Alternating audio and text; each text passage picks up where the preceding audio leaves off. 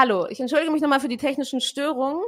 Ähm, ich bin Anushka und ich spreche heute mit Jakob über ein top aktuelles Thema, und zwar die Husi und Gaza, die Eskalation im Roten Meer und die westlichen Kriegseinsätze dort. Hallo Jakob, schön, dass du hier bist und schön, dass ihr uns jetzt hört. Hi Anushka, grüß dich. Ich habe dich auch die ganze Zeit gehört, aber ja. Ich hoffe, ich langweile dich nicht damit, wenn ich das jetzt schon zum dritten Mal sage. Bitte. Ähm, manche von euch werden Jakob schon kennen, äh, weil wir hatten schon zwei Folgen mit Jakob. Eine Folge auch zum Jemen und eine Folge zu Niger und ECOWAS. Und ähm, Jakob, du bist freier Autor, du schreibst viel für die junge Welt, aber du machst auch das Magazin Freiheitsliebe gemeinsam mit Jules El Khatib. Genau. genau, also es ist halt ein Online-Magazin, das machen wir seit äh, mehreren Jahren zusammen. Genau, und gerade aktuell schreibe ich auch fürs äh, äh, Lower Class Magazine noch einen Artikel. Vielleicht werden viele auch kennen, nehme ich an. War online lange Zeit verfügbar. Jetzt ist, äh, gehen sie einen Schritt äh, ja, in die, in die nicht digitale Welt zurück. Und äh, da schreibe ich gerade auch einen Artikel zum Jemen und da wird in Kürze, in ein paar Wochen, so wird halt ein Krieg, äh, ein Magazin rauskommen zum Thema Krieg und Frieden. Ja, könnt ihr euch schon drauf freuen. Wird super. Ich bin auch schon gespannt. Ähm, okay, also das Thema ist sehr aktuell und naja, wie, wie soll ich beginnen?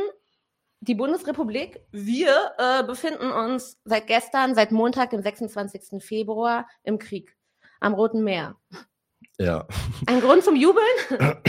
ähm, aus antimilitaristischer Sicht natürlich kein Grund zum Jubeln, ähm, aber ich denke, wir werden über die einzelnen Etappen, wie wir da hingekommen sind, äh, ja noch ausführlicher reden. Aber ganz kurzer Abriss. Ähm, ja, also seit gestern sind wir offiziell ähm, sozusagen im Kriegszustand. Ähm, das ist jetzt kein Zitat von mir als linken Antimilitaristen, sondern es sagt der Kommandant der Fregatte Hessen, die da auf dem Weg, also die da jetzt im Roten Meer ist, sagt er selber, dass wir jetzt, äh, also er hat einen Kriegsmarsch, hat er es genannt, aber ja, wir sind im Krieg. Ähm, der Grund ist natürlich ähm, vorher, also seit ähm, ja, paar Wochen, seit Ende Dezember, glaube ich, sind USA und UK schon äh, mit einer Militärmission im Roten Meer und zwar geht es darum, um die, ja, um die Angriffe der Husi-Rebellen aus dem Jemen äh, auf ja, die internationale Seeschifffahrt, Handelsschifffahrt irgendwie zurückzuschlagen, die da seit, ähm, seit Ende November quasi Schiffe angreifen. Und der Grund dafür ist natürlich, um noch einen Schritt zurückzugehen, ähm, die Husis sind sehr pro-palästinensisch eingestellt. Ähm, okay, dann lass uns mal äh, von vorne beginnen, und zwar die Ereignisse vom 19. November. Genau. Ähm, genau, am 19. November ähm, haben die Houthis, äh, gab es auch so ein Video online, äh, da sind die mit so einem, ja, mit so einem Kampfhubschrauber, hm, das war so ein kleines Trupp, das war fast wie in so einem ja, Jason Bourne-Movie irgendwie, in so einer Special, ja, Special Forces Operation sind die da auf so ein Schiff, das hieß ähm, ähm, Galaxy Leader hieß das Schiff äh, sind die halt so rauf auf das Schiff und haben das quasi gekapert. Also mit eben so ein paar, ich glaube, vielleicht zehn Leute sind da rauf auf dieses Schiff über den Heli, haben dann da die, ja, die Besatzung quasi als Geiseln genommen sozusagen und haben quasi das Schiff gekapert. Dann ist das Schiff ähm, vor die jemenitische Rotmeerküste, also in der Nähe von Hodeida, was die größte jemenitische Hafenstadt ist. Ähm, da steht es jetzt. Ähm, und das ist jetzt mittlerweile zu so einer Art Touristenattraktion, ähm, hat sich das entwickelt. Also da gibt es Videos online, wie da halt irgendwelche Touristen drauf sind, irgendwie so Selfies nehmen hier, das gekaperte Schiff von uns. Ähm, genau, das war quasi so die erste, ja, wirklich große Aktion der Husis. Ähm, auf dem Bild, ähm, mhm. mit dem die Folge angekündigt ist, seht ihr das auch. Da seht ihr den Helikopter und das Schiff. Genau, Bisschen genau. nerdy, aber wir dachten, das ist ein spannendes Hintergrundbild. Also hinten auch so auf dem Helikopter drauf, also die jemenitische Flagge und die palästinensische Flagge so. Genau, und ähm, ja, also vorher, ja. Nee, ich wollte okay. fragen. Ähm, also das, das, war so die erste größere Aktion, die auch in den Medien ja, ja groß äh, verbreitet wurde. Und vorher gab es auch schon ja, so ab und zu ähm, Raketenangriffe, also quasi, dass die Husis ballistische Raketen in Richtung Israel abgefeuert haben. Das war, glaube ich, so kurz nach Kriegsbeginn, also Ende Oktober schon, haben die angefangen, da Raketen auf Eilat, also was die südlichste Stadt in Israel ist, Raketen abzufeuern. Hm, da ist nie eine eingeschlagen weil die israelische Luftabwehr, aber auch die äh, US-amerikanische im Roten Meer und teilweise auch die Saudis haben die Raketen immer abgefangen. Also da ist halt keine eingeschlagen, aber das war so das erste Mal, dass die Husis so gesagt haben, hier, ähm, wir sind auch irgendwie Akteur hier, wir solidarisieren uns mit den Palästinensern, wir greifen jetzt auch in diesen Krieg ein. Und eben dann kam diese, ja, diese Übernahme der, dieses riesengroßen Frachtschiffs Galaxy Leader und darauf ähm, gab es ja in den letzten, also den Wochen danach und bis jetzt ähm, gab es quasi Angriffe der Husis auf äh, wie Sie es sagen, Schiffe, die irgendwie einen Bezug zu Israel haben. Also zum Beispiel die Galaxy Leader äh, war so ein israelischer Geschäftsmann, so ein Businessmann, der hat, äh, ja, da irgendwie, die gehört ihm oder zumindest ein großer Share gehört ihm. Mhm. Deswegen, also sie sagen halt immer, dass die Schiffe irgendeinen Bezug zu Israel haben. Mhm. Und seitdem gibt es halt ja mehr oder weniger öfter, gab es da halt ja Angriffe eben auf Schiffe. Ähm, zum Glück ist nie dabei jemand gestorben. Aber jetzt, es war, glaube ich, letzte Woche, war wieder halt so ein britisches Schiff, was angegriffen wurde. Und das wurde halt wirklich hart getroffen. Und da, das droht eventuell zu sinken. Man weiß es nicht genau. Da musste halt die Crew evakuiert werden. Und das, ja, das schippert jetzt da irgendwie rum. Und eventuell sinkt es, vielleicht aber auch nicht, hoffentlich nicht. Natürlich.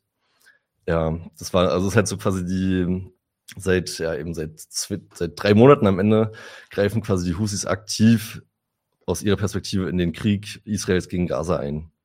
Ja, ähm, ich würde äh, ganz kurz mal den Begriff klären wollen. Also äh, wir nennen sie Houthis, aber eigentlich ähm, ist es ist keine Selbstbezeichnung, kann man das so sagen? Genau, so eigentlich äh, heißt die Bewegung Ansar Allah. Ähm, das heißt ähm, Helfer Gottes, glaube ich. Und aber, also ja, die gibt es seit den 90er Jahren und aber nach der prägenden Familie und dem, ja, den Anführer damals, also in den 2000ern, der Anführer Hussein al-Houthi hieß der, nachdem wurden dann auch, äh, international wurde die Bewegung dann halt Houthis genannt und teilweise nennen sie sich auch, auch selber so, aber offiziell ist der die Bezeichnung Ansarallah. Aber ich würde es der Einfachheit halber, weil jeder oder viele haben mittlerweile den Begriff Houthis gehört, würde ich jetzt auch im Interview einfach immer Houthis sagen. Ja, dann bleiben wir dabei. Ähm, warum greifen die Houthis gerade Handelsschiffe an? Also, äh, wie gesagt, es ist halt quasi ihre Art und Weise, äh, Solidarität mit den Palästinensern zu äußern. Ähm, wir wissen, äh, am 7. Oktober gab es ja das, den Angriff der Hamas auf Israel, wo die das erste Mal aus Gaza quasi durch diesen äh, Grenzzaun durchgebrochen sind und dann da erst ähm, quasi Militärbasen angegriffen haben und teilweise auch übernommen haben, dann aber auch eben Kibbuzim in der Gegend, also halt israelische, ja, normale kleine Dörfer angegriffen haben und da halt viele Menschen getötet haben. Also die offizielle Zahl der Israelis ist mittlerweile 1193 Tote, davon knapp 300, 400 Soldaten und eben dementsprechend 700 ähm, Zivilisten, die halt getötet wurden. Viele, wir wissen nicht genau wie viele, auch von den Israelis selber, also wir kennen die Videos, wo da israelische Kampfhubschrauber auf irgendwelche Autos geschossen haben, die halt quasi, wo Geiseln genommen werden sollten, wo israelische Kampfhubschrauber die angegriffen haben oder teilweise auch in den Kibbuzim, wo dann mit schwerem Gerät eben die Häuser, wo sich Hamas-Leute verschanzt haben, angegriffen wurden vom israelischen Militär. Also man weiß nicht genau, wie viele von diesen Zivilisten und Soldaten tatsächlich von den Hamas getötet wurden, aber halt eine große Zahl. Also es ist ein, ja, ein historischer Angriff gewesen.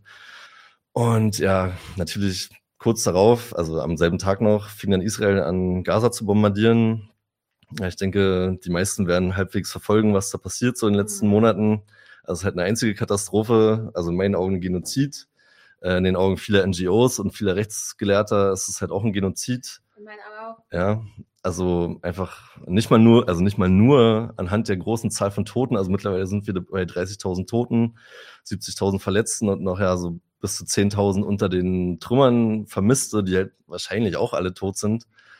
Ähm, es gab halt eine hammerharte Blockade um, um Gaza rum. Ähm, ja, Israel blockiert Hilfslieferungen. Israel greift teilweise die Hilfskonvois, die reinkommen, greift Israel an, also gezielt mit Snipern werden da halt die Leute angegriffen, ähm, die, den, die die Konvois fahren, aber auch Leute, die zu den Konvois hingehen, werden halt teilweise angegriffen. Ähm, ja, es gibt schreckliche Kriegsverbrechen, also die Angriffe auf die ganzen Krankenhäuser, auf Moscheen, auf Kirchen, auf Schulen, auf sämtliche UNRWA-Einrichtungen, also die UN-Einrichtungen. Ähm, ja, ich denke, wir kennen alle die Bilder und die ganzen schrecklichen Geschichten. Und da sagen quasi die Houthis im Jemen, die halt historisch schon immer sehr ja, pro-palästinensisch waren und sind, ähm, die haben halt gesagt, ähm, wir, wir wollen das nicht so hinnehmen, wir wollen jetzt irgendwie Israel dazu drängen, quasi diesen, ja, diesen Völkermord, diesen Genozid zu beenden, indem wir halt selber Israel angreifen und dann eben die Angriffe auf die Schiffe. All das hat das Ziel, dass Israel mit den Angriffen auf Gaza aufhört. Also und, und wie kommt das, dass die so, ähm, dass die Husis so Palästina solidarisch hm. Na, das ist ja in der arabischen Welt eigentlich generell so, also zumindest in den, in den Bevölkerungen der arabischen Welt. Also ich weiß nicht, wie viele Araber gibt es, über 500 Millionen, 600 Millionen oder so arabische Menschen gibt's. Und in den Bevölkerungen äh, ist so ja die Palästina-Solidarität also nicht flächendeckend, aber sehr weit verbreitet. Also historisch war das schon immer so, dass die Menschen sehr pro-palästinensisch sind. Und äh, jetzt in den letzten Jahren also im Gegensatz zu ihren Regierungen, die ja in den letzten Jahren sehr in Richtung Westen und äh, Israel, also in den letzten Jahrzehnten, äh, sehr in quasi unsere Richtung umgeschwenkt haben. Äh, wir erinnern uns an Trump mit den Abraham Accords, also wo ähm, als erstes Bahrain und die Vereinigten Arabischen Emirate quasi Israel offiziell anerkannt haben äh, als Staat. Vorher war es ja ähm, Beschluss der Arabischen Liga, dass Israel erst anerkannt wird und diplomatische Beziehungen aufgenommen wird, äh, wenn ja die Palästina-Frage geklärt wird sozusagen.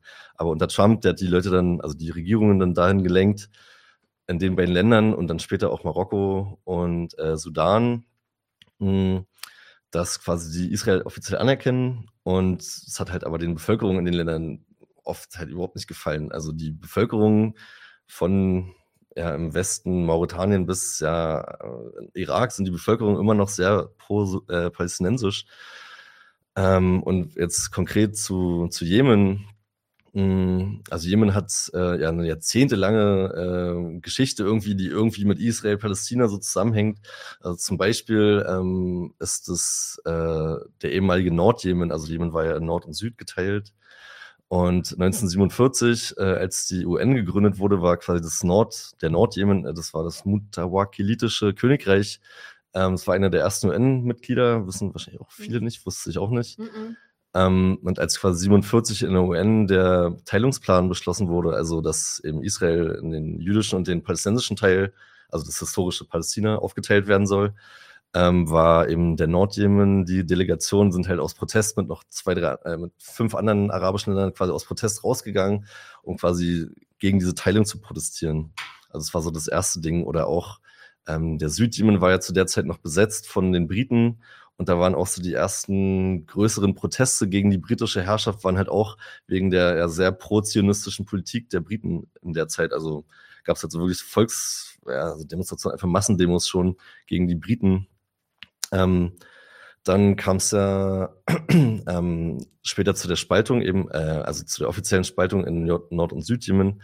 Und da kann man halt so sagen, äh, der Südjemen war ja, also die PDRY, People's Democratic Republic of Yemen, war quasi sozialistisch, marxistisch eingestellt mhm. und war quasi auch im Kalten Krieg ähm, so das einzige Land in der arabischen Welt oder in der ganzen Region, was quasi zum äh, Sowjetblock gehört hat, also eben Kalten Krieg auf der Seite der Sowjets gestanden hat.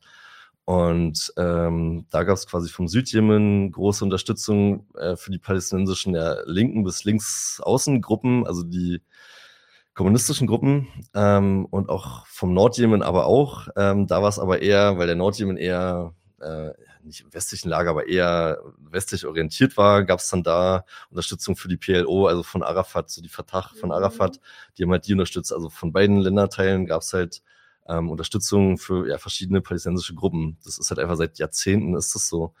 Ähm, und auch jetzt, seit dann die Kriege begannen, also der Krieg begann am 7. Oktober, ähm, gab es im Jemen halt Massendemonstrationen. Also ich habe da die Bilder gesehen und das war unfassbar. In Sanaa ja. Hunderttausende, die da auf die Straße gegangen sind, einfach gegen den Krieg demonstriert haben, für eben ja, ihre palästinensischen Brüder und Schwester demonstriert haben und aber auch in vielen anderen Städten. Ähm, genau, und also es gab es halt in vielen Städten im Jemen, also es ist einfach historisch und aktuell einfach eine sehr pro-palästinensische Stimmung im Jemen. Ja. Ja.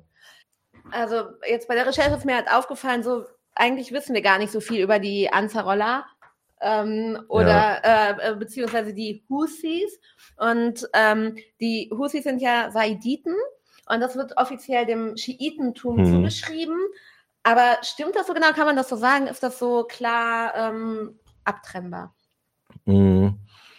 Also ist ein bisschen schwierig zu beantworten. Also quasi offiziell gehören die Saiditen schon zu den Schiiten. Also ist ja die große Spaltung im Islam ist ja quasi Sunniten und Schiiten. Mhm worum, also die Ursprünge waren da, als der Prophet Mohammed gestorben ist, wer quasi die Nachfolge von Mohammed antreten soll.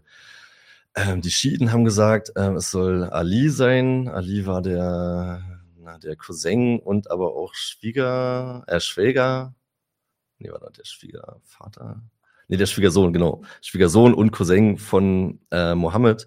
Und dann hat die Schiiten gesagt, äh, er soll die Nachfolge antreten und die Sunniten haben gesagt, ähm, es muss nicht unbedingt einer aus der Blutlinie von Mohammed sein, sondern es kann auch äh, ja, einfach aus dem Umfeld so. Und die hatten ja dann sich für ähm, Abu Bakr ausgesprochen, der quasi äh, auch verwandt war mit äh, Mohammed, aber eben nicht blutsverwandt. Also er war der Schwiegervater, quasi der Vater von Fatima, so genau. Ähm, und das war halt die grundlegende Spaltung erstmal. Und die Saiditen, die glauben halt auch ähm, daran, dass quasi die ja, islamische Führung quasi immer von ja, der Blutlinie abstammen soll vom Propheten Mohammed, also quasi Ali und dann immer mhm. weiter.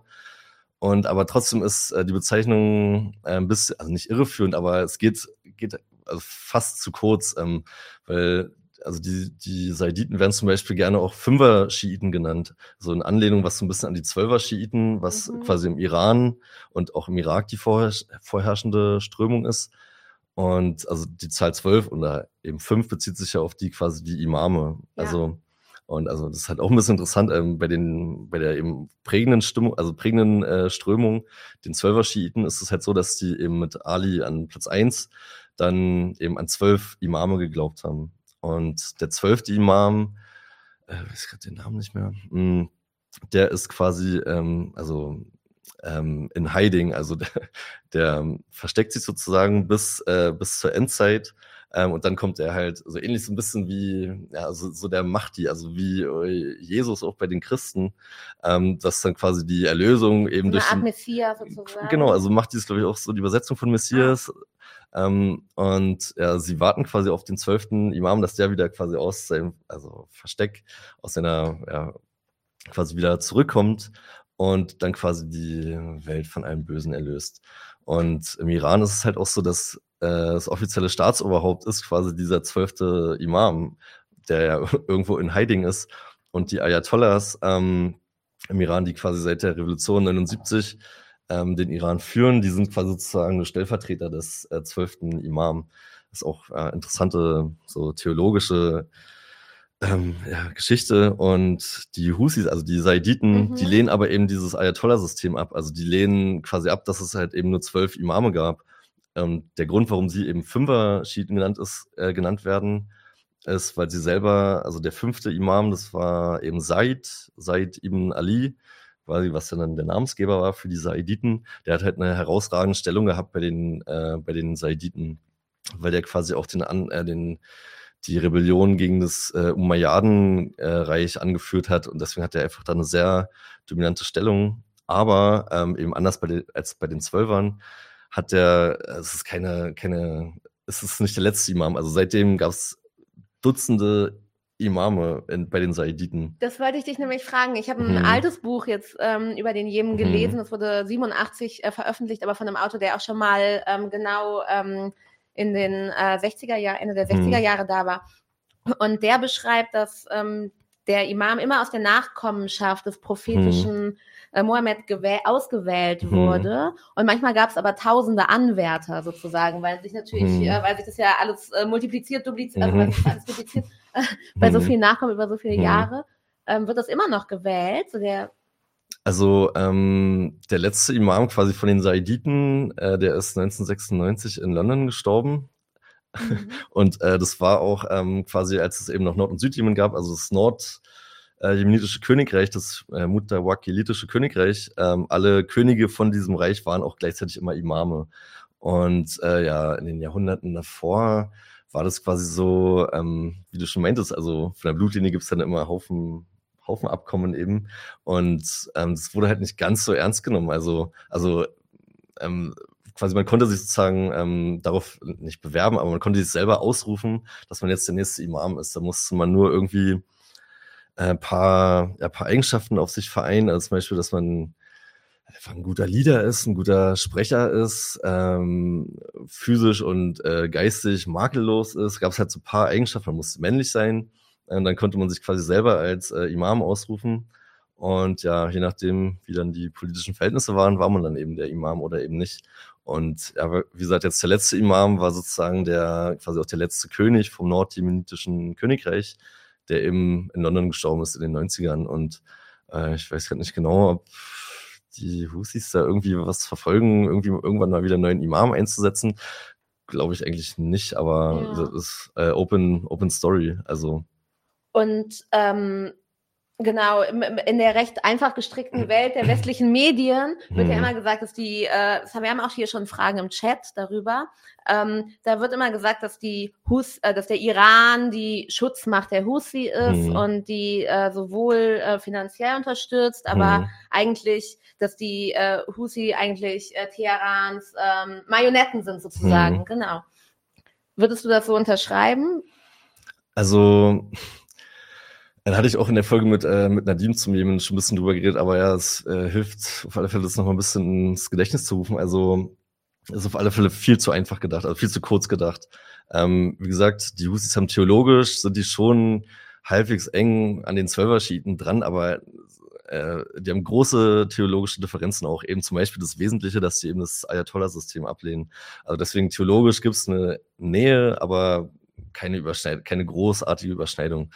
Und politisch ähm, kann man es natürlich schon sagen, also weil ähm, die Husis werden zumindest äh, ja, seit den letzten ein, zwei Jahren zu der äh, Axis of Resistance dazugezählt, was ja quasi so ein, ja, so ein loser Bund von Gruppen im Nahen Osten ist, die halt irgendwie äh, teilweise mit dem Iran überschneidende äh, Interessen haben und vom Iran unterstützt werden. Also zum Beispiel eben die Hezbollah als Hezbollah. Pro, pro, äh, prominentestes Beispiel im Libanon ähm, aber auch äh, Assad in Syrien zum Beispiel, der quasi auch, also ist nochmal eine andere Subströmung vom Schiitentum, aber der auch eher dem Schiitentum zugerechnet wird.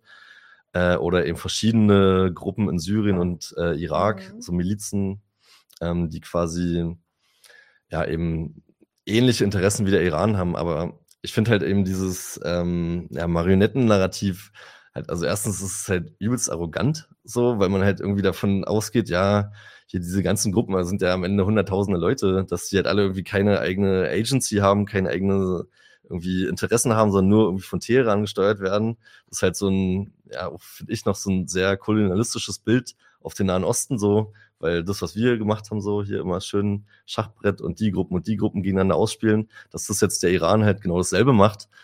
Ähm, also die haben schon definitiv eigene Interessen und ähm, mal mehr, mal weniger. Und die Hezbollah zum Beispiel mehr, dass die mehr an der Seite Teheran sind. Aber die Husis halt zum Beispiel, ähm, ja, nicht wirklich. Also es gibt Unterstützung auf alle Fälle aus Teheran. Also, ähm, ähm obwohl da muss man auch nochmal einen Schritt zurückgehen eigentlich. Ähm, die Husis haben ja in den in den Anfang 2000er Jahren äh, haben die äh, sechs Kriege gegen die äh, quasi gegen die ja, die Zentralregierung im Jemen geführt, also gegen Saleh damals. Und da gab es äh, quasi von Saleh, der hat halt probiert, eben dieses Narrativ, also da kam das erstmal dieses Narrativ auf, die Husis sind äh, Marionetten des, äh, des Iran. Also Saleh war der 33 Jahre, also Jahre an der Macht äh, befindliche Diktator im Jemen. Und der hat quasi erstmals dieses äh, Narrativ gestreut, um quasi Unterstützung vom Westen zu erlangen, weil ja, was gegen Iran ist, ist immer gut. Deswegen wollte er halt äh, Unterstützung, natürlich hauptsächlich aus Washington. Ja. Und da gibt's aber, also da habe ich Stunden. Da kommt dann direkt der Cashflow, ne? Mhm, mhm. Wegen dem Iran ist, ja. Und äh, da habe ich aber stundenlang mal irgendwelche WikiLeaks-Dokumente, gibt's, da gibt's Haufen so Depeschen von, also von den äh, US-Botschaftern damals in der Region, also im Jemen der Botschafter, in Saudi-Arabien der Botschafter, halt eben die ganzen US-Botschafter, die haben halt immer zurück nach Washington gefunkt. Ey, Leute, das haut nicht hin so. Also es gibt so ein bisschen eine kleine Nähe zum Iran, aber das, also das ist rudimentär so. Ähm, und ich meine, wenn die USA selber das sagen und sogar sagen, quasi nicht gegen den Iran, dann kann man das schon halbwegs irgendwie ein bisschen glauben zumindest. Aber dann kam ja 2015 fing ja dann der Krieg an, äh, im März 2015, ähm, wo quasi Saudi-Arabien angefangen hat, äh, den Jemen ja, in Grund und Boden zu bomben, Schutt und Asche zu legen.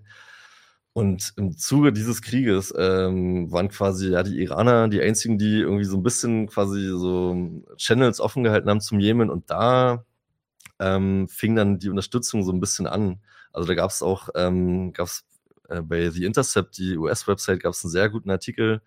Äh, da haben die halt viele, ja, so Botschafter, Geheimdienstleute für den USA äh, und auch andere äh, interviewt, die halt alle gesagt haben, vor dem Krieg war die Unterstützung marginal. Mhm. Also dieses Bündnis, also es, ich würde nicht mal ein Bündnis sagen, aber einfach diese Verbundenheit, die kam halt erst mit dem Krieg, also mit dem Überfall von Saudi-Arabien und den anderen arabischen Ländern auf den Jemen. Da hat sich das halt erst so ein bisschen ja, ausgebildet, wirklich auf materiell, materieller Ebene, mhm. auch und finanzieller Ebene.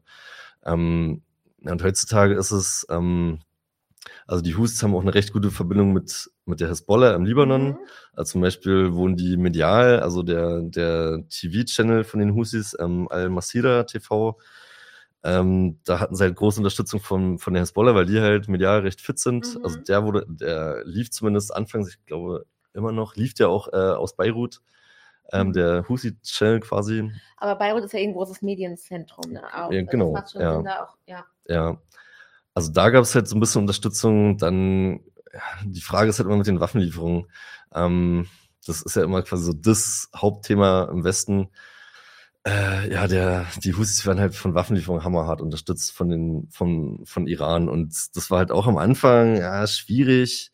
Ähm, also da gab es halt immer diese Vorwürfe, aber wenn man dann konkreten Vorwürfen nachgegangen ist, kam halt oft nicht viel bei raus so. Also gab es halt eben auch Wikileaks-Depeschen, wo halt irgendwelche Amis, also US-Streitkräfte dann irgendwelche Schiffe quasi untersucht haben, wo angeblich Waffenlieferungen drin waren, aber dann war halt irgendwie nichts. Also mittlerweile hat sich das gewiss ein bisschen mhm. verändert. Also die Husi sind halt sehr gut ausgerüstet. Die sind richtig krass mhm. aufgerüstet, oder? Mhm.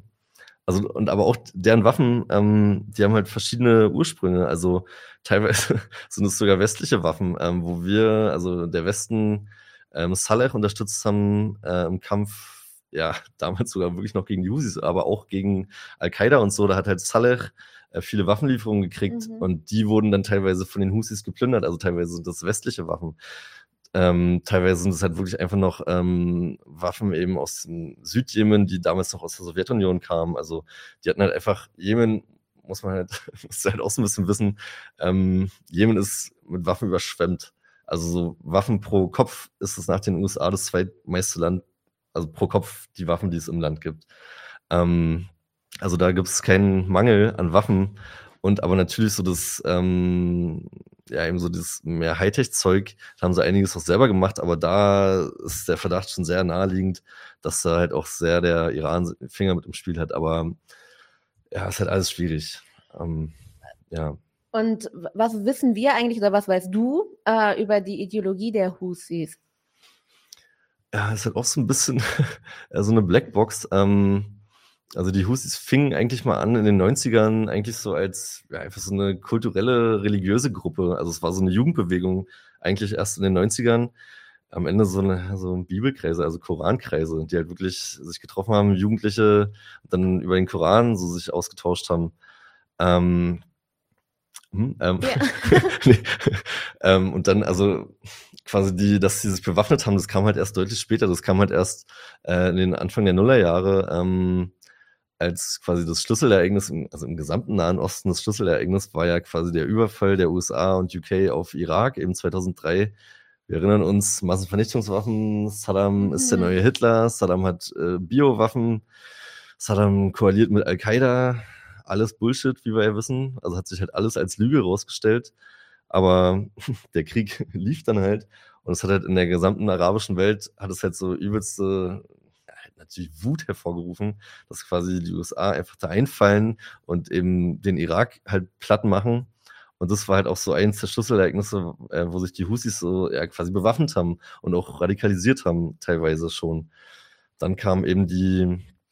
Hm? Radikalisiert jetzt für dich im positiven oder negativen Sinne oder eher jetzt ohne Wertung? Also für mich, also ich bin Antimilitarist. Äh, die haben halt zu den Waffen gegriffen, in dem Sinne Radikalisierung. Äh, ich ja, will es nicht gutheißen, aber ja, einfach in dem Sinne radikalisiert. Sie haben zu den Waffen gegriffen, haben dann auch quasi gegen Saleh aufbegehrt, weil Saleh halt an der Seite von den USA stand, mehr oder weniger, und eben auch Saudi-Arabien, die quasi ja eine wichtige Rolle auch gespielt haben in den Kriegen, also in, den, in dem Irakkrieg hat der Saudi-Arabien eine wichtige Rolle gespielt. Und da haben quasi die Husis sich gegen aufbegehrt. Ähm, und dann in der Zeit so ähm, vom Irakkrieg. Äh, genau. Haben, haben die sich äh, radikalisiert und dann? Hm, also kann man so sagen. Und dann quasi eben sechs eigene Kriege geführt gegen eben Saleh. Teilweise auch das erste Mal dann äh, äh, Raketen und Artillerie über die saudische Grenze von Saudi-Arabien äh, auf die Husis äh, ja, niederprasselten. Ähm, aber quasi zur Ideologie ähm, ist, ja, das ist halt echt so ein bisschen eine Blackbox. Ähm, Sie haben nicht viele, viele Äußerungen dazu, woran die so politisch ähm, ja quasi glauben. Also eins, ihr Ding ist, was man auf alle Fälle erwähnen muss, ähm, ihr Banner, quasi ihr Motto ist, also würde ich mal auf Englisch vorlesen, das ist nicht ganz so übel für deutsche Ohren, finde ich. Ähm, God is the greatest, death to America, death to Israel, a curse upon the Jews, victory to Islam. Ähm, quasi nach das aller der größte ist, ist schon Death to America, also und danach Death to Israel. Also das ist quasi so ihre Außenpolitik kann damit recht gut zusammengefasst werden, dass sie halt quasi einfach ähm, gegen den westlichen Imperialismus sind, mhm. ähm, quasi gegen den israelischen Imperialismus sind. Ähm, die haben sich halt auch immer sehr so als ähm, Beschützer ähm, ja, quasi des gesamten jemenitischen Volks betrachtet, so gegen ausländische äh, Interventionen. Das war halt also einfach so hier, wir machen unser Ding ähm, und die ausländischen Kräfte ja, können uns mal in Ruhe lassen. So, das war halt immer so sehr, ähm, es ist einfach so ihr Credo. Und ähm, sind halt auch also nationalistisch und republikanisch. Also sie sind halt echt so ein innerjemenitisches Ding so. Sie sind nicht wie andere Gruppen, dass sie ein großartig Interesse irgendwie an der größeren Region haben. Die wollen einfach in Jemen ihr Ding machen. Und ja, das war es mehr oder weniger. Und dann, hm? Ähm, aber der, der, ähm, sie sind ja jetzt nicht nur gegen Israel, sondern äh, jetzt, äh, also auf, aber der vierte Punkt. Ähm, A Curse upon the Jews, mhm. ja. Also, ja, also natürlich antisemitisch. Also, halt, also kann man natürlich nicht anders sagen. Und äh, sie selber haben das immer ein bisschen relativiert. Ähm, sie haben jetzt so gesagt, ja, also am Ende sind wir nur gegen Israel und die Regierung, aber das mit dem Curse, Curse upon the Jews, das brauchen wir nicht so ernst nehmen. Aber ja, ich meine, wenn es auf eurer verdammten Fahne steht, dann muss man das natürlich ernst nehmen. Also, ja, ähm, gab da auch so ein bisschen Berichte, dass die paar jemenitischen Jüdinnen und Juden, die es halt noch im Jemen eben gab, äh, dass sie halt auch nicht gerade allzu gut behandelt wurden äh, von den Husis im Norden. Mhm ja, aber das quasi so zur, ja, zur außenpolitischen Ideologie der Husis, also quasi hammerhart gegen Israel, hammerhart gegen, also gegen USA. Dann, äh, ich habe äh, für meine eigenen Recherchen habe ich 2019 mal ein Interview geführt mit einem Jemeniten in Hamburg äh, von einer deutsch-jemenitischen äh, ja, Friedens-NGO in Zahn heißen die, mit denen habe ich mhm. öfter mal was zusammen gemacht. Ähm, Ayesh al-Sanadi heißt der. Hm, den habe ich halt eben genau dazu interviewt. Hm, hat halt gemeint, ja, ist halt schwierig, so aus so einer europäischen Brille mhm. quasi diese Ideologie einzuordnen, also versuchen einzuordnen, die eben die Husis verfolgen, ähm, weil das halt immer sehr eng an den Koran gebunden ist. Also sind halt in erster Linie sind sie eine islamische Bewegung. Also bevor sie eine politische Bewegung sind, sind die viermal mehr ähm, eine religiöse islamische Bewegung. Und ziehen quasi da so dann auch leicht ihre politischen, ja, ihre politischen Punkte raus, aber in erster Linie äh, ist das Höchste ist äh, der Koran. Und äh, dann habe ich quasi, quasi Aish auch so ein bisschen so also gepusht. Ne? Aber wenn man die jetzt so ein bisschen einordnen müsste ins Links-Rechts-Spektrum, so, was ja quasi um so ein bisschen für uns europäische Menschen quasi verständlich zu machen, mh, hat er gemeint, ähm, es wäre schon eher Mitte links, also sind jetzt keine Linken, sind keine Kommunisten, bei Weitem nicht, aber er hat gemeint, schon eher links, aber eben immer mit dem äh, Koran-Kontext. Also setzen sich für die Schwachen ein, was man eben aus einer linken Perspektive oder auch aus einer islamischen Perspektive mhm. begründen kann. Solche Sachen. Ähm, aber zum Beispiel dann ja so, ist so gesellschaftliche Punkte. Also Frauen haben nicht allzu viel zu sagen unter ihrer Kontrolle, also mehr oder weniger gar nichts. Ähm, und auch so sind sie halt so sehr ja, repressiv gegen, also in den Gebieten, wo sie herrschen. Genau, das kann ich auch noch mal kurz zeigen. Ah ja, wir haben nämlich auch ganz vergessen. viele Karten dabei äh, ja. ausgedruckt. Eine ist da gerade wichtig. Ähm, ähm, gucken wir mal hier. Das ist ziemlich analog, aber auch relativ praktisch. Genau. Also hier sieht man quasi den Jemen, also für die Leute, die nur zuhören, ähm, eine Karte vom Jemen.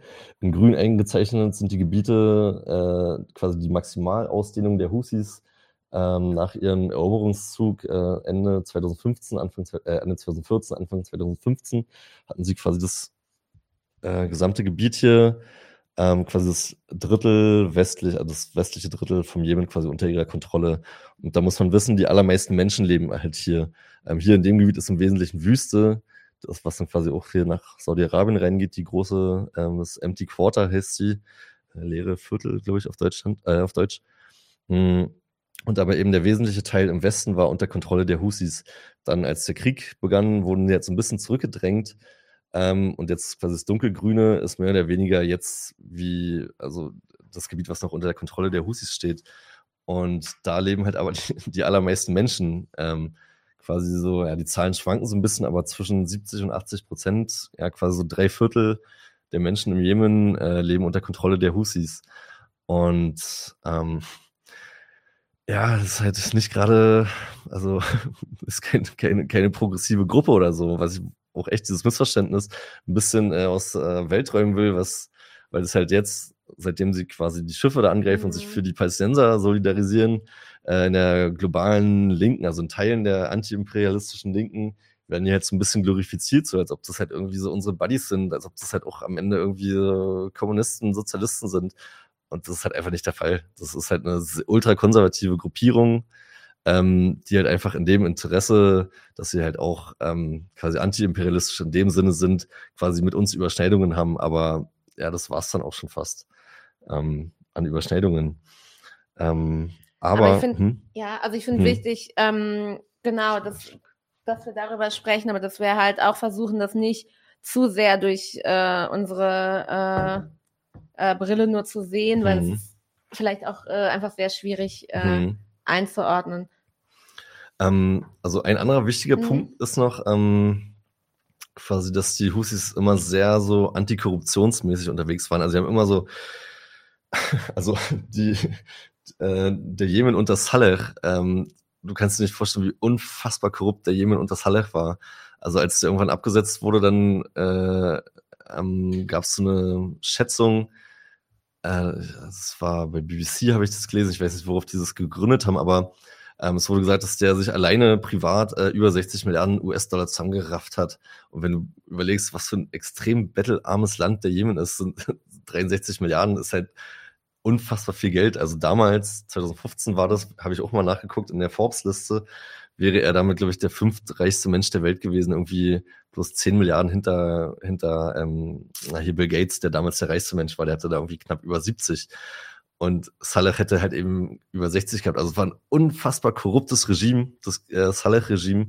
Und ähm, da haben halt die Husis quasi immer gesagt, äh, ja, wir, wir lehnen halt diese Korruption ab von dem Saleh-Regime was halt auch wiederum ähm, ein bisschen ähm, ja, theologisch und geschichtlich ein bisschen äh, äh, begründet werden kann, weil eben der ihr Namensgeber Said ibn Ali, ähm, das war halt auch sein größtes Credo, eben die Korruption damals im, ich weiß nicht, welches Jahrhundert, das war sechstes, siebtes Jahrhundert oder so, ähm, die Korruption des Umayyaden-Königreichs quasi zu bekämpfen, was damals halt echt ein sehr, sehr großes Reich war. Und das war quasi sein Hauptpunkt. Ihr seid unfassbar korrupt und dekadent. Deswegen bekämpfe ich euch. Und das quasi immer über die Jahrhunderte, Jahr, Jahrtausende ist es quasi immer noch so in der Ideologie, in der Theologie der Husis quasi drin geblieben, also der Saiditen und der Husis ähm, so drin geblieben, dass man halt einfach gegen Korruption ist.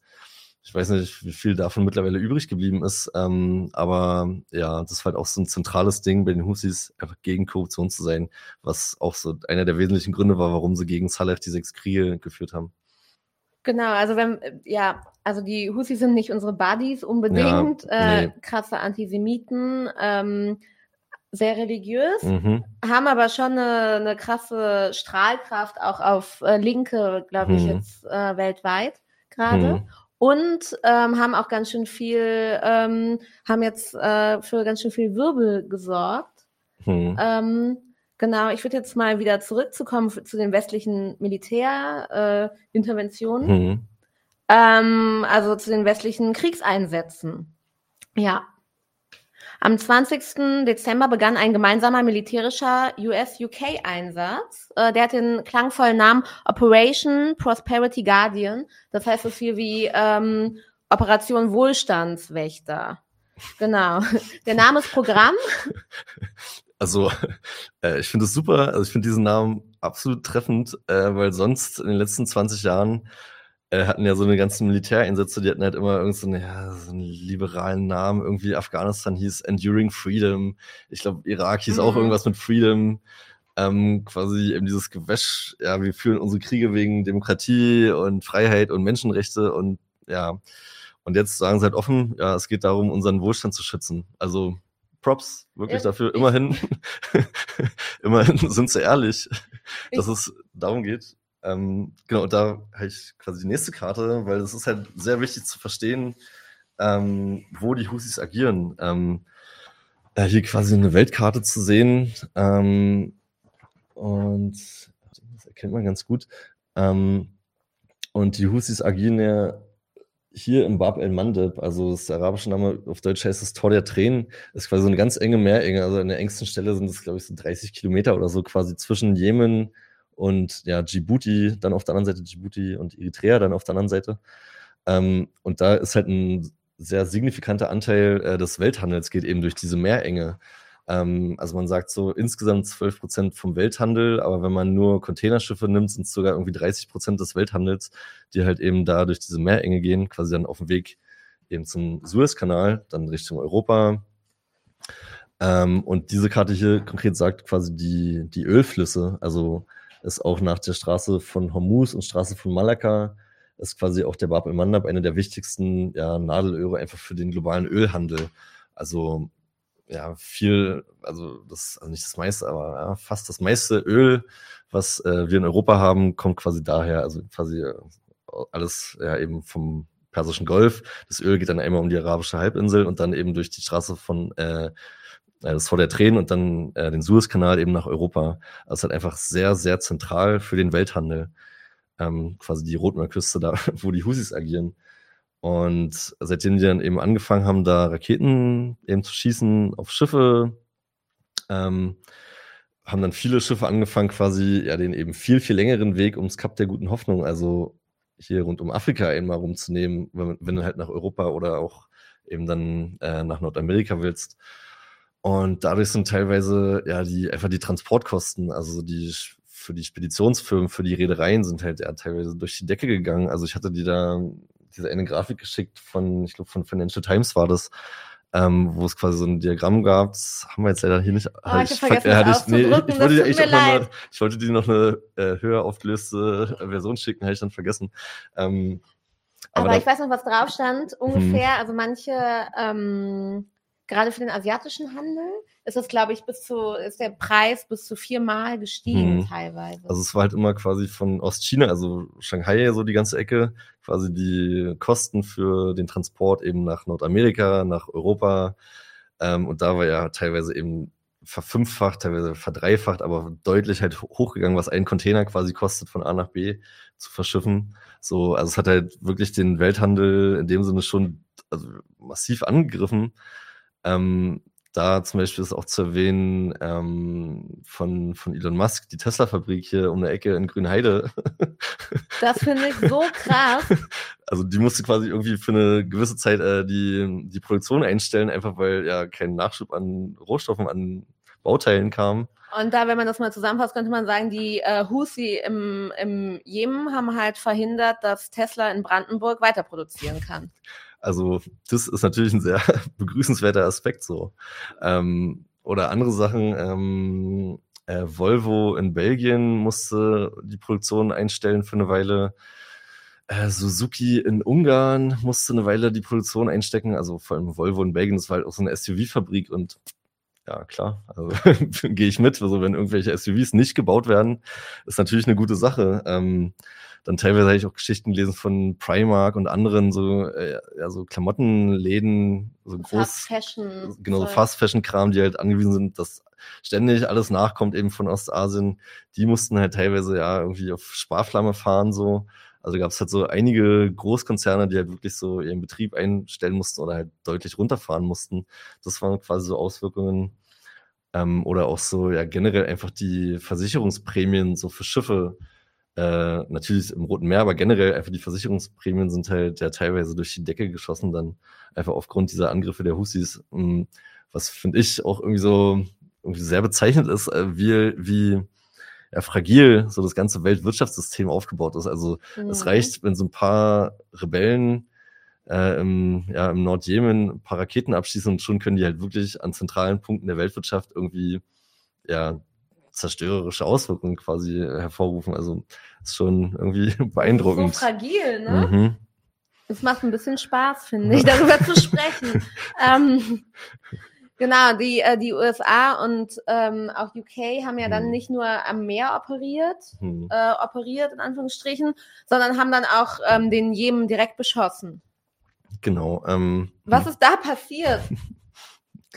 ähm, das war, ich glaube, seit Mitte, Ende Dezember haben quasi US und UK, die haben eben die Prosperity Guardian Mission ins Leben gerufen, ähm, unterstützt von, warte mal, kriegst du alles zusammen? Äh, Dänemark, Niederlande, Neuseeland, Australien und Bahrain. Als einziges arabisches Land Bahrain haben die halt aktiv unterstützt, teilweise auch mit ja, ein bisschen eigener militärischer Infrastruktur, aber zumindest auch äh, politisch unterstützt, dass sie halt eben so ein bisschen den Anschein haben, dass es hier sich um eine Koalition handelt, dass nicht schon wieder nur US und UK alleine ihr Scheiß da machen im Nahen Osten.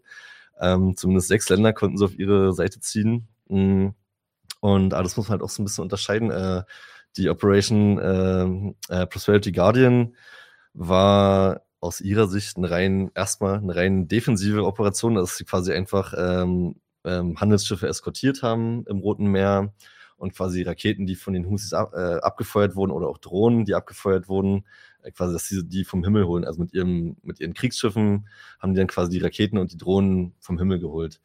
So, genau, also zunächst war es eben eine aus ihrer Sicht defensive Operation, aber dann haben halt US und UK äh, auch angefangen, ich glaube, das war dann im, äh, im, Januar, fing es dann an, äh, dass sie quasi den Jemen direkt angegriffen haben, also halt wirklich Bomben ähm, auf den Jemen abgefeuert haben. Ähm, also sie sagen halt auf Husi-Stellungen, also weiß ich, irgendwelche Waffenlager, irgendwelche Radaranlagen oder so, die die Husis halt brauchen für ihre Angriffe, ähm, dass sie halt da eben die bombardiert haben und da teilweise auch, also es gab vier Wellen, die letzte war jetzt erst vor ein paar Tagen, ähm, äh, Anfang der Woche, letzte Woche war die.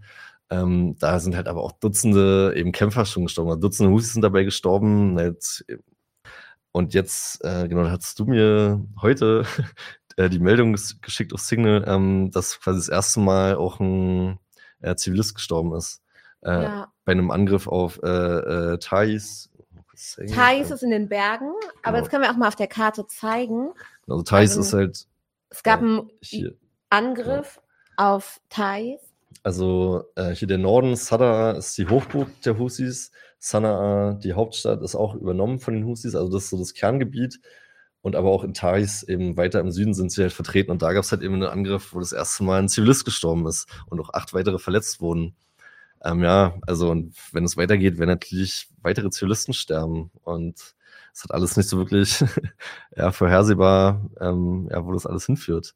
Aber die USA sind halt eben und eben UK äh, felsenfest davon überzeugt, ähm, dass das halt irgendwie sinnvoll ist, was sie machen. Und da würde ich auch auf so ein kurzes Video äh, drauf eingehen. Äh, das hatte ich äh, das ja, knapp einen Monat her, irgendwie so Mitte Januar war das, wurde halt äh, äh Joseph Biden, der US-Präsident, wurde halt gefragt von so einem Reporter, ähm, ja, was bringen denn die Angriffe eigentlich so? Äh, stoppen die die Husis? Äh, und dann hat halt Biden so gesagt, äh, naja, also nö, die Husis werden weitermachen, aber unsere Angriffe werden halt trotzdem weitergehen. Also der vor laufender Kamera zugegeben, ja. dass die Angriffe überhaupt gar nichts bringen. Also ihr müsst euch echt das Video angucken. Das ist grandios. Was quasi ich meine, der alte Mann ist eh sehr verwirrt, aber. Hast du heute das Video gesehen mit seiner Eiskugel da?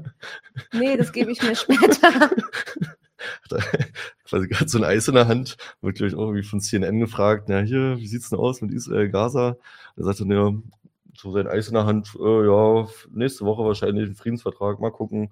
Aber es ist halt so dieses Bild. Äh. Weißt du, der alte Mann brabbelt da irgendwas vor sich hin mit seinem Eis in der Hand.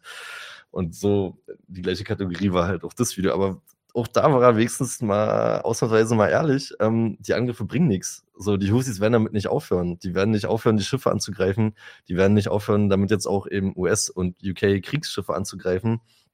Das haben die halt äh, ja, klipp und klar so ja, einfach kommuniziert. Ihr könnt machen, was ihr wollt, wir werden damit nicht aufhören. Und ja, anstatt sich da irgendwie einfach mal irgendwie an den Tisch zu setzen und zu sagen, hier, wir müssen vielleicht den Krieg in Gaza beenden, äh, wird einfach nur weiter an einer Eskalationsspirale gedreht, weil äh, die Husis sagen es ja offen. Sie hören in der Sekunde, wo der Gaza-Krieg aufhört und Hilfslieferungen reinkommen, hören wir auf mit den Raketenangriffen. Sie sagen es offen. Und ja, das ist äh, natürlich ja für uns halt keine Option, so, weil der Krieg geht halt weiter. Der Krieg in Gaza, das Gemetzel geht weiter und ja, die UK und die USA, die bleiben halt einfach dabei. Einfach immer weiter bombardieren, mal gucken, was passiert. Ja, das erstmal zu den zu Angriffen. Den, ja, zu den Angriffen. Und ähm, genau, ich habe mich dann gefragt, äh, wie das völkerrechtlich einzuordnen ist. Ähm, und zwar die ähm, Operation Prosperity Guardian ähm, mhm. war ja eigentlich eher für, die, für das Meer, also war auf das Meer auf, ausgerichtet. Und dann wurden äh, ja Stellungen, äh, also angeblich Stellungen der Husi, das wurde einfach das äh, mhm. jemenitisches Territorium angegriffen und wie ist das völkerrechtlich einzuordnen? Ähm, Genau, das, das, ja, ich, genau, genau. das hat, hat, mich interessiert, aber das wusste ich natürlich selber nicht. Und dann dachte ich, äh, ja, interessante Frage. Und äh, habe Norm Pech gefragt, ähm, der ist emeritierter, heißt das so, mhm. emeritierter mhm. ähm, Professor für mhm. Recht in Hamburg. Und äh, mit dem habe ich ein Interview gemacht gestern ähm, für die junge Welt. Ähm, das könnt ihr jetzt schon nachlesen. Online seit 19.30 Uhr ist das schon online und morgen äh, früh auch im Print. Genau. Und äh, Norman, ähm, Norman Pech hat äh, zu den äh, Einsätzen ähm, gesagt, dass das nicht völkerrechtlich, ähm, nicht vom Völkerrecht gedeckt ist, weil die Husi haben überhaupt nicht die Souveränität im Jemen. Mhm. Die Souveränität hat die jemenitische Regierung, auch wenn die gar nicht so viel mhm. am Start ist irgendwie in den Gebieten. Äh, genau. Mhm. Also ähm, dazu vielleicht ganz kurz, mhm. äh, ähm, ist ja, also de facto sind quasi die Husis, also die haben die Hauptstadt Sanaa Kontrolle, alle Ministerien sind unter ihrer Kontrolle aber ähm, de jure, also mhm. von der UN und vom Völkerrecht immer noch anerkannt ist quasi die ehemalige Hadi-Regierung, was quasi so unsere Buddies sind, so die mit dem Westen verbündet sind, die mit Saudi-Arabien verbündet sind.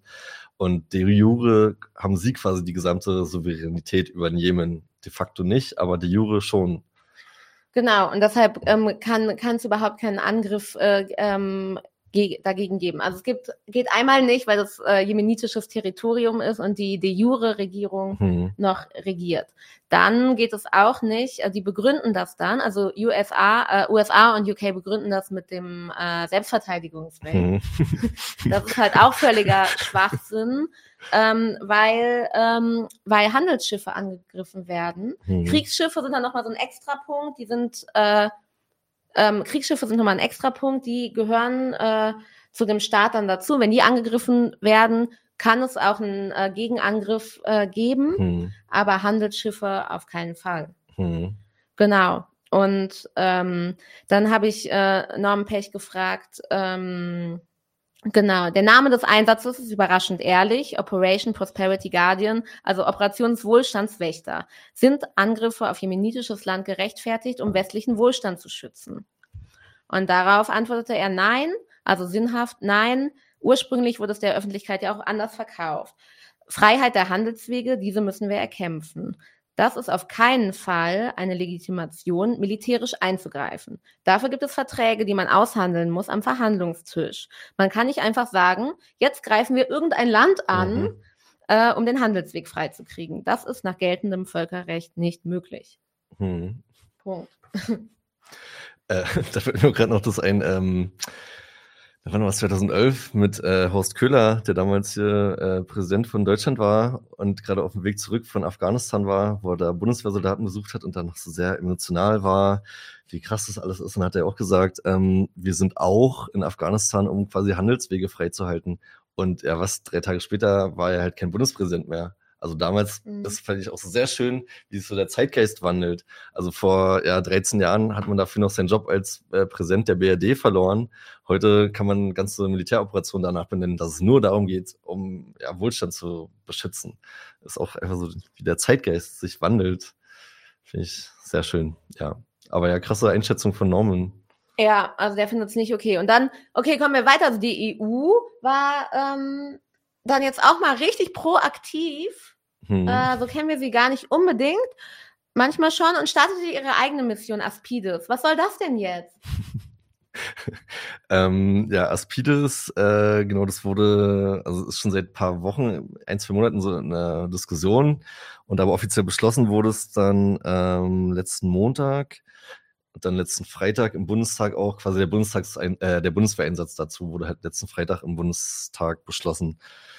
Äh, also da, da schickt quasi die, die Bundeswehr, schickt die Fregatte Hessen, ähm, hat quasi jetzt äh, die Fregatte Hessen ins Rote Meer geschickt. Die hat quasi bis Freitag, bis Punkt, ähm, das beschlossen wurde, noch am Suezkanal rumgehangen, gewartet. Vorher war sie in, in Griechenland noch eine Weile. Aber dann, sobald das Bundestagsmandat äh, da war, ist sie dann halt quasi durch den Suezkanal durch und ist jetzt halt im Roten Meer und spielte halt eben auch jetzt Krieg wie gesagt, eben nicht mein Zitat, sondern Zitat des Kommandanten, von dessen, dessen Namen ich gerade vergessen habe. Aber der bezeichnet es selber so, dass es halt ein Kriegseinsatz ist. Und ja. Da hat er sich verplappert? nö, das war ein gedrucktes Interview. Ich weiß gerade gar nicht mehr, wo ich das gelesen habe. ich habe das auch gelesen. Und das ja. hat er garantiert sein Büro abgenickt. Also das war nicht verplappert. Also das war ein verschriftlichtes Interview. Das war so abgenickt von seinem Büro, von ihm. Und es ist quasi ein Kriegseinsatz. Ähm, und da muss man halt aber auch wissen, ähm, ist halt aus ihrer Sicht wieder, ist das halt ein rein äh, defensives Mandat. Also sie dürfen nicht anders als jetzt US und UK, dass sie halt den Jemen selber bombardieren dürfen. Sie dürfen quasi nur, wie der ursprüngliche Einsatz von eben USA und UK war, nur Raketen eben von den Husis abschießen, die halt schon in der Luft sind. Also quasi auf Schiffe dürfen die dann, also die Fre Fregatte Hessen schießt dann jetzt irgendwelche Raketen von den Husis ab. Bis jetzt. Ähm, und ähm, dann wurde jetzt am Freitag, genau, also hm. vergangenen hm. Freitag, auch das Bundeswehrmandat vom Bundestag hm. abgenickt. Was steht da alles drin in dem Mandat? Also, auch sehr interessant. Also ich will euch jetzt nicht raten, euch das Mandat mal anzulesen, äh, durchzulesen. ist halt schon sehr nerdig, sich so eine Texte wirklich durchzulesen. Gut, dass wir dich haben. Aber ich habe es halt äh, mal gemacht und da ich halt auch die nächste Karte ähm, äh, quasi zum Einsatzgebiet erstmal. Ähm, gesagt, hier nochmal eine Karte eben vom, ja, vom, vom ja, südlichen Nahen Osten und so ein bisschen Indien und Ostafrika. Und das Einsatzgebiet der Husis ist ja quasi mehr oder weniger hier an der Rotmeerküste, also was hier grün ist, dieser äh, Spiegel, quasi das Gebiet hier, das ist quasi das Einsatzgebiet der Husis, wo sie quasi auf ähm, eben Schiffe schießen und jetzt eben auch auf US- und UK-Schiffe ihre Raketen abfeuern. Und aber interessanterweise habe ich mir dann das Mandat angeguckt und was steht da drin, wo die Bundeswehr sich überall aufhalten darf, ist halt das, also das Rote. Ähm, sie dürfen quasi eben im gesamten Roten Meer natürlich, dann im gesamten Golf von Aden, dann im, im Arabischen Meer, was ja auch riesig ist, äh, im Golf von Oman und äh, hier Straße von Hormuz, die weltbekannte Straße von Hormuz, da dürfen sie rumfahren und eben im Persischen Golf. Also theoretisch dürften sie hier bis, bis nach Kuwait, also einmal vom Suezkanal komplett rum bis nach Kuwait, Irak dürfte quasi die Bundeswehr aktiv sein. Mhm. Aber das wurde gar nicht kommuniziert oder öffentlich? Also, was ich bei Tagesschau und Spiegel und so überall gelesen habe, ist, dass wir im Roten Meer die Seefahrt irgendwie beschützen. Und ich will nochmal dazu sagen, der äh, Jakob hat die Karte selber gemacht. Ne? Du hast die Karte mhm. selber gemacht. Und ja, hier ist das Rote Meer. Genau. Und das wird kommuniziert? Das wurde kommuniziert und alles andere, was rot ist, äh, also auf der Karte rot eingezeichnet, wurde nicht kommuniziert. Hm. Aber das steht in dem Mandat auch drin. Genau. Was dürfen also, die da genau machen? Ähm, genau, da ist auch zu wissen, ähm, ähm, die Hauptstadt von Oman ist ja Maskat, die ist hier so ungefähr. Und in, warte. Ich kann das auch festhalten. Äh, hier ist ja Maskat ungefähr, die Hauptstadt. Und sie haben halt gesagt, nördlich davon, also quasi hier so äh, Straße von Hormuz und Persischer Golf, da darf keine Waffengewalt angewendet werden. Da dürfen sie auch rumschippern, wie sie wollen, aber da darf nicht halt geschossen werden. aber in dem gesamten anderen Gebiet, also Rotes Meer komplett, Golf von Aden, Arabisches Meer, eben bis hier Golf von Oman, dürften sie halt theoretisch auch halt rumschießen.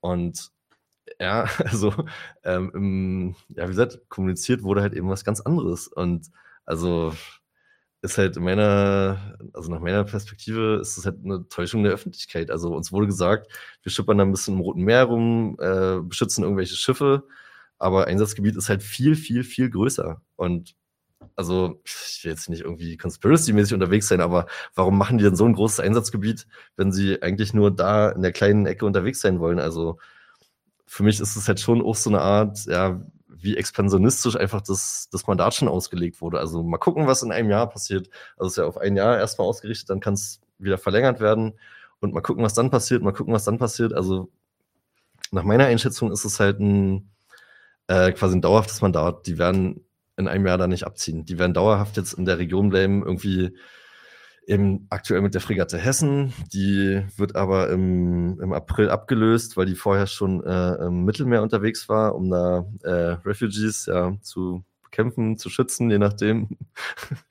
ähm, die wird im April abgelöst durch die Fregatte Hessen. Ähm, und ja, die kann dann halt wieder eine Weile bleiben und mal gucken, was dann passiert. Und noch ein zweiter Aspekt ist. Ähm, durch wen wird hm? die abgelöst? Äh, durch die Fregatte Hamburg. Ah, Fregatte Hamburg. Genau, okay. also die ist gerade wird die gerade äh, startklar gemacht äh, in ihrem Heimathafen und die wird sich dann bald auf den Weg machen, dann quasi die Fregatte Hessen ablösen und wird dann eben die Fregatte Hamburg. Also wir haben drei Fregatten der Sachsenklasse heißen die. Fregatte Hessen, Hamburg und äh, Oldenburg. Und ja, die schippern halt eben seit einer Weile da durch die Meere, eben teilweise in, im Mittelmeer und jetzt eben im Roten Meer und wo auch immer in Zukunft. Und das Ding ist halt auch, ähm, auf der Fregatte Hessen, die gerade halt da ist, ähm, da sind 240 Soldatinnen und Soldaten an Bord. Und das Mandat ist aber aus, äh, ausgelegt auf maximal 700 äh, Leute. Und das ist halt der nächste Punkt. Also, wenn ihr mit einem Schiff da sein wollt, okay, lass es noch 50 Leute mehr sein auf der, auf der Basis in Griechenland, die alles koordiniert. Da braucht ihr keine 700, da würden 300 reichen. Warum 700? So, also damit könnte quasi potenziell quasi das nächste Schiff quasi beladen, wenn das dann nicht ein Schiff ist, sondern zwei Schiffe. Gingen sogar vielleicht drei Schiffe mit 700 Leuten? Ja, wenn du hier ein paar Leute weglässt, würden vielleicht sogar drei Schiffe gehen. Also, also ich habe mir echt, wir haben die Haare gestanden, als ich mir das Mandat durchgelesen habe. Und auch die Houthi-Aktivität ist ja hier. Also, das ist so weit weg. Da sind also, wir schon in Sri Lanka. Ja, richtig. Die könnten theoretisch hier bis an die Südküste da von Indien irgendwie schippern. Ja, verstehe ich auch nicht. Und äh, selber im Mandatstext stand auch drin, dass äh, es explizit auch eingebunden ist äh, in den quasi in die äh, Indo-Pazifik-Strategie der, der Bundeswehr, was ja quasi mhm. nochmal so eine größere Dimension ist. Also Indo-Pazifik ist ja auch so ein, so ein geostrategisches Wort, ist ja kein geografisches Wort, sondern quasi so der ganze, das ganze Gebiet eben um Indien rum, dann Ostasien, quasi dieses riesen ja, Ozeangebiet. Und in diese Strategie der Bundeswehr ist das quasi das Mandat auch eingebunden. Das sagen sie halt auch explizit, das wird halt da erwähnt, was quasi wieder für mich so ein Indiz ist, ja, quasi für die, so die expansionistische Natur einfach dieses Mandats. Ähm, ist jetzt meine Interpretation, die nehmen quasi den Angriff der Husis als, äh, so als Anlass, um ja wahrscheinlich dauerhaft, zumindest über eine längere Zeit, da irgendwie mit Kriegsschiffen unterwegs zu sein. Ja. Und denkst du, die formieren sich da auch irgendwie äh, gegen, den, gegen den Iran dann? Also, also einfach. bietet sich natürlich an, aber also wie gesagt, äh, so allzu sehr spekulieren will ich halt auch nicht. Ähm, aber klar, Iran ist eins der großen geostrategischen Themen so der nächsten zehn Jahre. Also vor allem jetzt auch äh, iranische Unterstützung von Russland, äh, liefern Drohnen und so. Wir sind halt gegen Russland, deswegen kann man da auch mal Iran im Auge behalten. Also na klar, das bietet sich natürlich an. Wenn die Kriegsschiffe erstmal da sind, sind sie da. In einem Jahr wird keiner mehr, hoffentlich keiner mehr nach den Husis fragen, aber die Kriegsschiffe sind halt trotzdem da. Und irgendeine Aufgabe werden die dann natürlich auch da übernehmen und die werden nicht Sri Lanka ausspionieren. Die werden natürlich eher ihre Radare auf Iran richten und was Iran so in der Region macht. Also wie gesagt, ohne jetzt irgendwie groß äh, fast ja. irgendwie den Bogen, Bogen, zu überspannen, aber ähm, auf längere Sicht gesehen ist es ähm, ja einfach so ein sehr expansionistisches äh, Mandat, was äh, quasi einfach die Bundeswehr ja wieder quasi einfach positionieren soll. Und es ist ja auch, also es ist ja nicht, es ist ja auch hoch eskalativ, da gerade äh, mhm. reinzugehen. Weil wenn die, äh, die steht in dem Mandat, ich habe das nicht genau gelesen, danke, dass du das gemacht hast, ähm, steht da drin, dass die, wenn die ange, dass die Bundeswehr, falls sie angegriffen wird, ähm, sich hm. verteidigen hm. darf. Aber wenn die hm. da rumschippern, ist ja viel hm. ähm, wahrscheinlicher, als dass sie angegriffen werden, als wenn sie irgendwie vor Rostock oder so mhm. stehen. Hm. Oder in Griechenland. Also genau, das wird auch erwähnt, äh, in quasi in der völkerrechtlichen Begründung ihres Mandats da, sagen sie jetzt ein paar Resolutionen so ein paar irgendwie völkerrechtliche Paragraphen und so. Und da ist natürlich auch ein äh, Paragraph ähm, ja, aus dem internationalen eben, so Seerecht. Quasi, wenn du angegriffen wirst, darfst du dich verteidigen. Also, und dadurch, dass jetzt eben quasi fünf Schiffe ähm, der, der EU, eben eins von der Bundeswehr, eben noch vier Schiffe, ich glaube Italien, Belgien, Niederlande oder so, ich weiß nicht genau, ähm, fünf Schiffe der EU und die sind damit halt auch legitime Ziele für die Husis. Also das haben sie halt auch schon mehr oder weniger offen so kommuniziert. Haben sie ja bei US und UK genauso gesagt, ähm, okay, wir greifen jetzt nicht nur Schiffe an, die irgendeinen Israel-Bezug haben, wir greifen jetzt eben auch eure Kriegsschiffe an.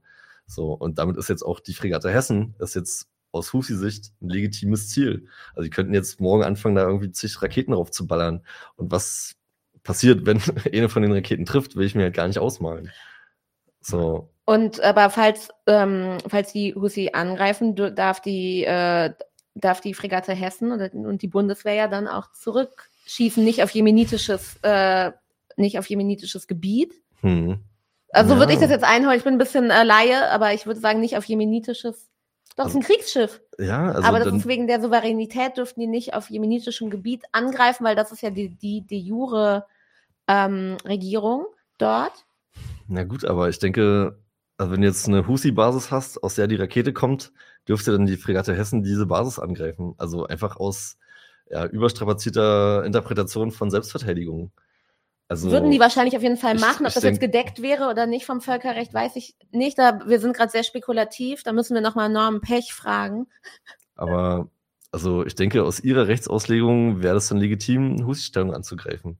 Und deswegen, ich will mir gar nicht vorstellen, was passiert, wenn die halt wirklich getroffen wird, wenn die Fregatte Hessen getroffen wird und da meinetwegen zwei Soldaten sterben. So.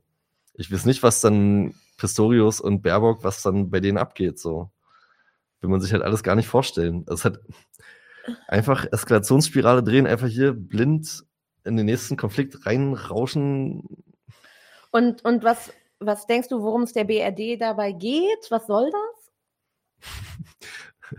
ähm, ja, das hatten wir auch in unserem letzten Gespräch schon äh, zu Sahel so ein bisschen, ähm, spielt alles wieder damit rein. Also in meinen Augen ist es, ähm, äh, BRD will wieder Mittelmacht, dann am Ende wieder eine Großmacht werden. Ähm, hier Erster Weltkrieg, Zweiter Weltkrieg ähm, war natürlich jahrzehntelang erstmal das nicht möglich, dass äh, Deutschland in Europa jetzt wieder militärisch irgendwie groß sich artikuliert.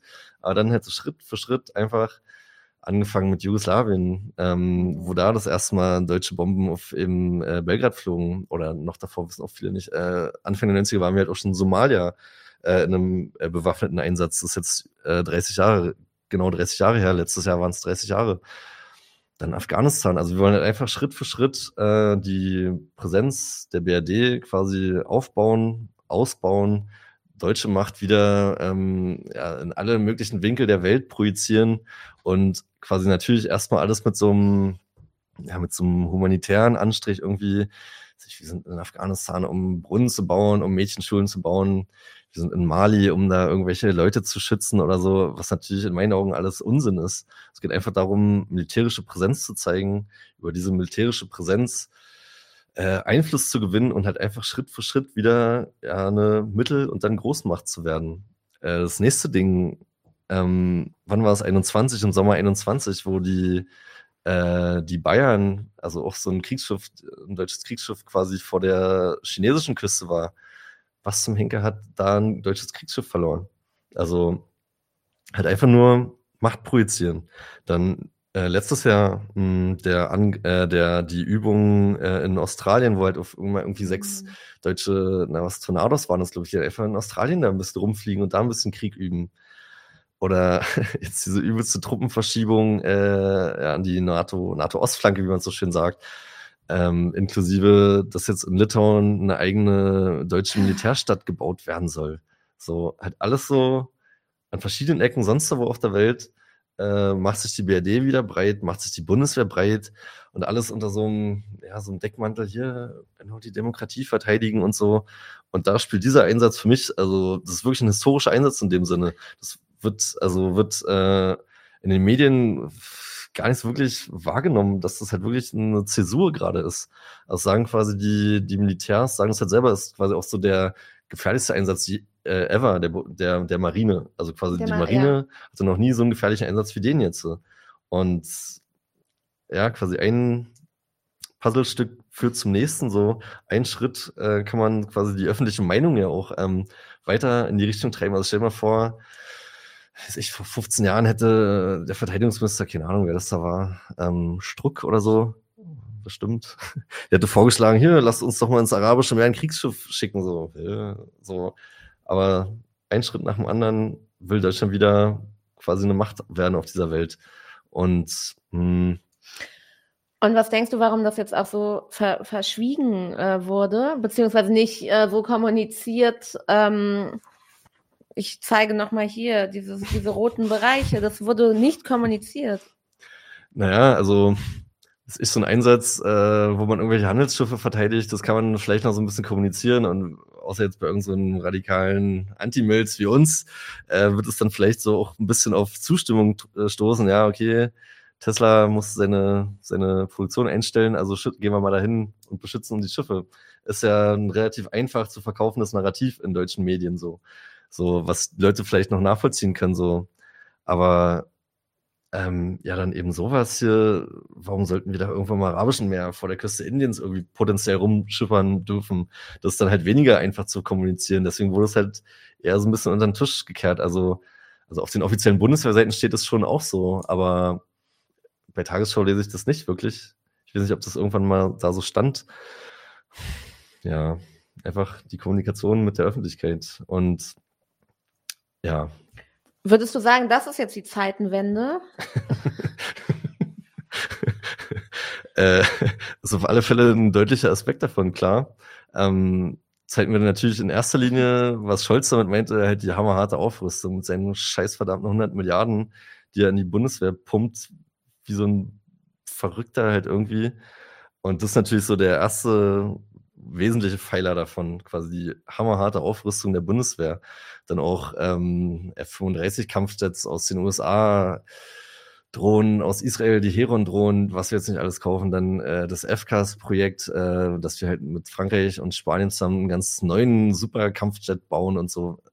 Äh, einfach diese ganzen Projekte diese massive Aus Aufrüstung, äh, das ist natürlich der erste, das erste Standbein von der Zeitenwende, aber das natürlich auch, klar, sowas spielt alles rein. Oder für mich auch, warum, warum Deutschland unbedingt im Sahel bleiben will, was wir bei unserer letzten äh, Folge hatten. So Baerbock und so, die klammern sich daran, einfach im Sahel zu bleiben. Die werden von einem Land aus, nach dem nächsten werden die halt rausgeworfen und sie wollen aber unbedingt da bleiben. Auch das spielt in Zeitenwende mit rein. Dass jetzt Deutschland äh, wahrscheinlich keine Ahnung, was passiert, wenn Trump an die Macht kommt, kommt aber dann wird halt Deutschland der größte Militärunterstützer der Ukraine werden, weil Trump sich zurückziehen wird. Da wird halt Deutschland diese Rolle übernehmen. Auch das ist Zeitenwende. So einfach äh, den Militarismus als zentrales äh, Werkzeug der deutschen Außenpolitik zu begreifen. Das ist mhm. quasi der, der, der andere, das andere zweite große Standbein, Standbein der Zeitenwende. Ja, das hast du sehr gut gesagt. Und ähm, ich finde das sehr erschreckend und ich habe auch gar kaum Proteste oder keine Proteste ähm, bemerkt, die äh, jetzt gegen diesen Einsatz, gegen diesen mhm. Kriegseinsatz mhm. äh, gegangen sind, weil das so schnell äh, auch irgendwie äh, ja bisschen äh, hintenrum mhm. äh, kommuniziert wurde. Mhm.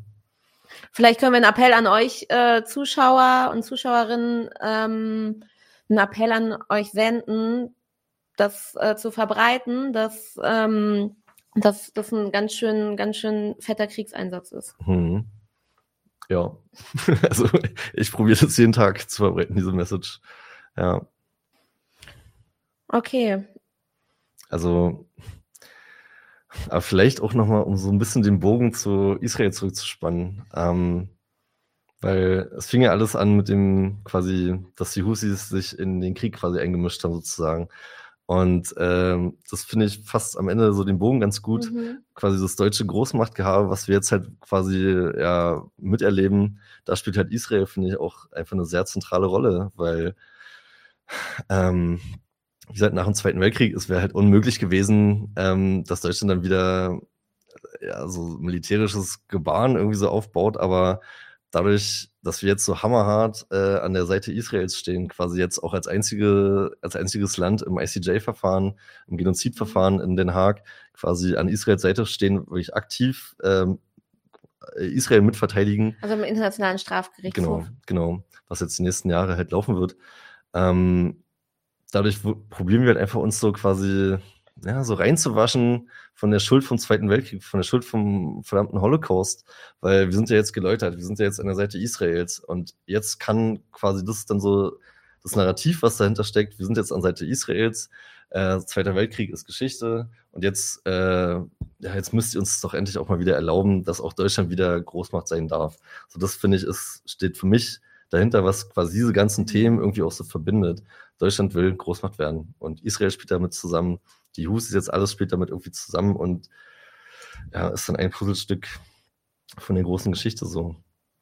Ja, mit diesen traurigen Worten entlasse ich euch jetzt in den Abend. ja. Oder möchtest du dazu noch was sagen? ja, nö, das war eigentlich alles Rent over. Vielen Dank fürs Zuhören.